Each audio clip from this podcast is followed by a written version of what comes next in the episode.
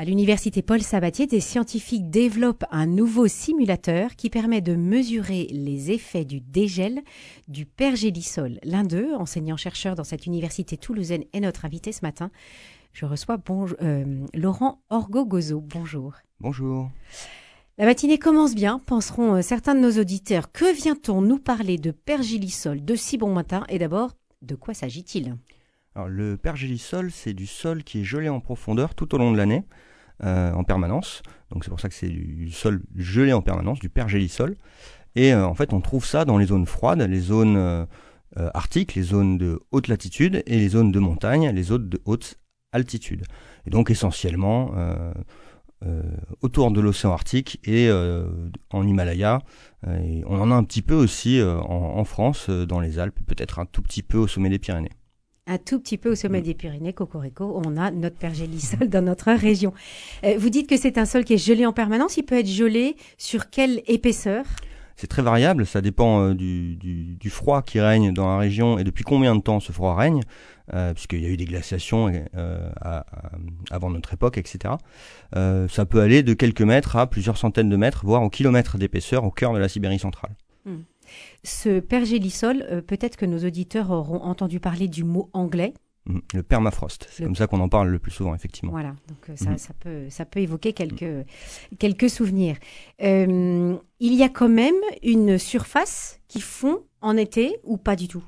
Absolument, il y a ce qu'on appelle la couche active, c'est la couche qui dégèle en été. Euh, sur une épaisseur qui peut varier de euh, quelques dizaines de centimètres à euh, quelques, quelques mètres éventuellement, 1 mètre 50, 1 mètre c'est la moyenne on va dire.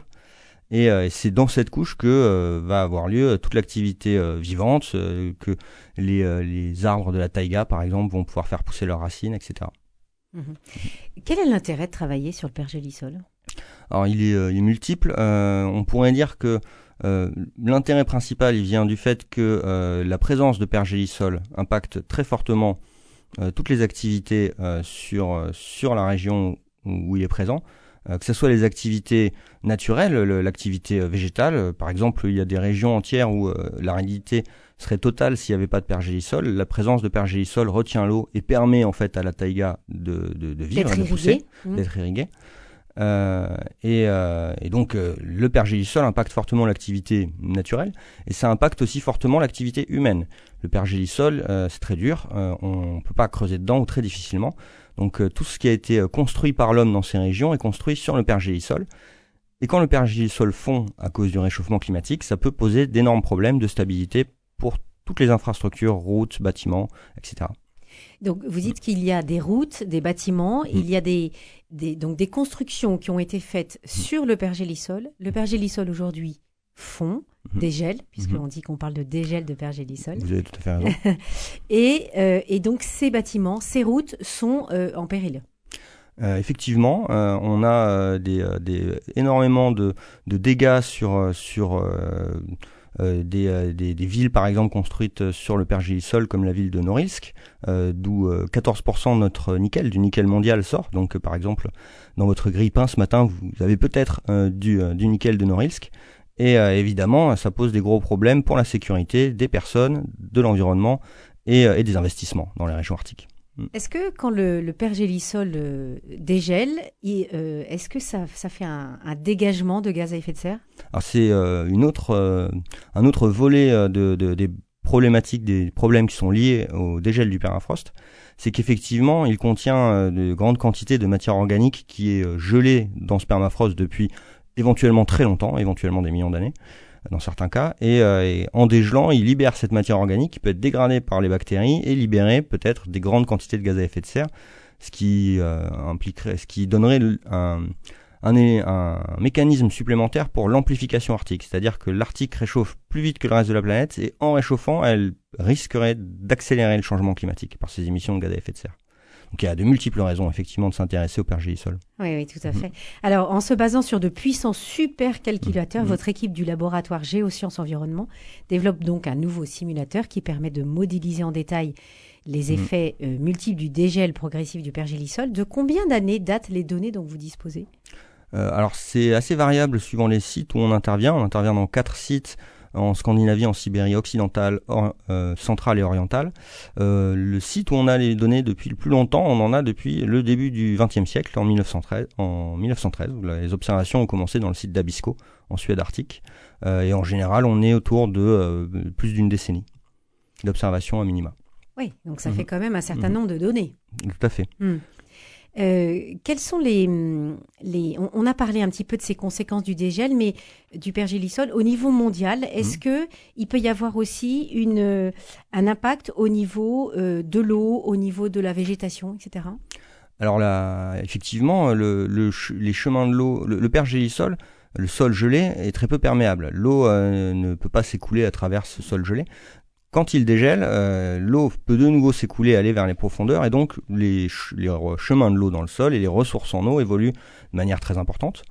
Euh, sur les écosystèmes, on a également euh, des déplacements de la ligne des arbres vers le nord avec le réchauffement climatique, et éventuellement donc aussi. pardon, qu'est-ce que ça veut dire le déplacement de la ligne des arbres vers le nord? Alors les deux écosystèmes principaux dans le milieu arctique, c'est la toundra au nord où on a que de la mousse et du lichen à peu près, et, et la taïga un peu plus au sud où on a une forêt boréale. C'est le plus grand biome du monde, 14% de la surface de la planète, c'est la taïga. Euh, et, donc la ligne d'arbre, c'est la ligne qui sépare la toundra de la taïga.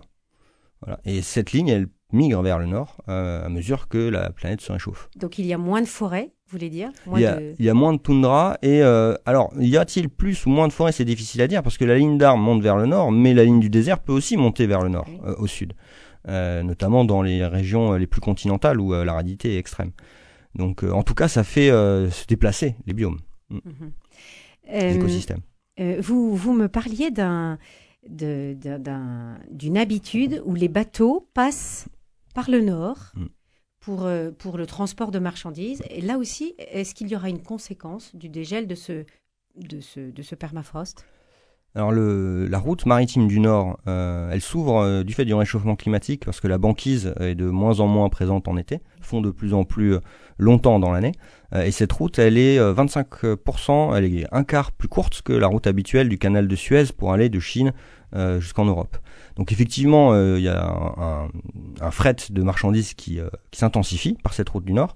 Euh, du fait de la fonte de la banquise, mais le permafrost a aussi un rôle à jouer là-dedans puisque euh, qui dit fret maritime dit également port et les installations portuaires qui peuvent être construites ou pourront être construites sur ces régions euh, bah, elles peuvent être menacées par la fonte du permafrost côtier. Donc là aussi de ce côté-là, il y a des enjeux pour le coût en fait de transport des marchandises qu'on achète ici en Europe, ici en Occitanie. Et pourtant, euh, un, un, coût qui peut être diminué, puisque comme vous le disiez, la route est plus courte, mhm. ça fait aussi une consommation, et on sait bien en ce moment, une consommation de, de, de, de fuel euh, euh, plus, moins importante. Hein. Et l'essentiel du prix de transport des biens par bateau, c'est le fuel. Mmh. Mmh. Euh, on pourrait, euh, on pourrait peut-être se désintéresser de ce phénomène parce qu'il paraît quand même éloigné de nous mhm. géographiquement, mais vous disiez que à l'instant qu'il y a quand même une, un impact qui peut être mhm. sur les, les produits de, de, première consommation. Euh, à l'échelle de notre région, qu'est-ce qui, quels sont les, les impacts? Alors, on peut imaginer euh, un peu d'instabilité des pentes entre, entre, en, au plus haut des Pyrénées. Euh, je, je, ne serais pas complètement affirmatif, mais c'est quelque chose qu'on observe en tout cas au plus haut des Alpes. Euh, et après, pour ce qui concerne euh, les conséquences économiques euh, de, de, la fonte du, du dégel du permafrost, ben, il faut voir que donc comme ça va avoir un impact sur beaucoup de ressources minérales, minières. par exemple, on a, si on considère simplement le Groenland, le territoire de permafrost le plus étendu sous souveraineté d'un pays de l'Union européenne, le Danemark. ben là, on a des mines de fer, des mines de zinc, des mines de plomb, des mines d'anorthosite, des mines de niobium, euh, plein de ressources minières. Dans, à l'intérieur du cercle arctique, on a des ressources euh, pétrolières, gazières, euh, charbonifères, on a également de l'uranium. Euh, toutes ces toutes ces ressources, évidemment, si elles sont exploitées dans, si leur exploitation est mise en péril par le dégel du permafrost, ça va avoir un impact sur le prix de ces denrées et donc sur nous qui en consommons énormément, comme dans tous les tous les toutes les zones développées. Mmh. Euh, vous travaillez notamment en partenariat avec le, CNRS, le CNES et l'Observatoire Midi-Pyrénées. Euh, Laurent Orgogozo, est-ce que vous pouvez nous préciser euh, le type de données que vous collectez dans votre projet? Alors, on travaille avec des partenaires qui sont des observateurs des milieux naturels, qui récoltent des données météorologiques, des données de, d'observation du milieu comme des données de couvert végétal, de nature géologique des terrains, de température de sol, d'humidité de sol. Et ces données, on les utilise pour alimenter nos calculs. Parce que nous, ce qu'on fait, c'est de la simulation numérique. C'est pour ça qu'on utilise des supercalculateurs. Et à l'aide de ces, euh, de ces données d'observation, on, on utilise des logiciels pour prévoir euh, quelle va être la fonte du permafrost, le dégel du permafrost pour différents scénarios de changement climatique. Euh, L'idée étant d'essayer de, de, de, de, quantifier, d'anticiper euh, à l'horizon du siècle, à l'horizon 2100, euh, quelle sera l'importance euh, du, du, dégel du permafrost et quelles seront ses conséquences sur l'épaisseur de la couche active et, et son extension latérale. Et, et, donc ensuite d'alimenter la réflexion sur ce qu'il faut faire pour s'adapter à ces changements. Bien sûr. Cela signifie-t-il que, par exemple, vous mettez en mm. lien euh, ce pergélisol et puis vous le mettez à des températures plus ou moins mm. basses ou plus ou moins hautes?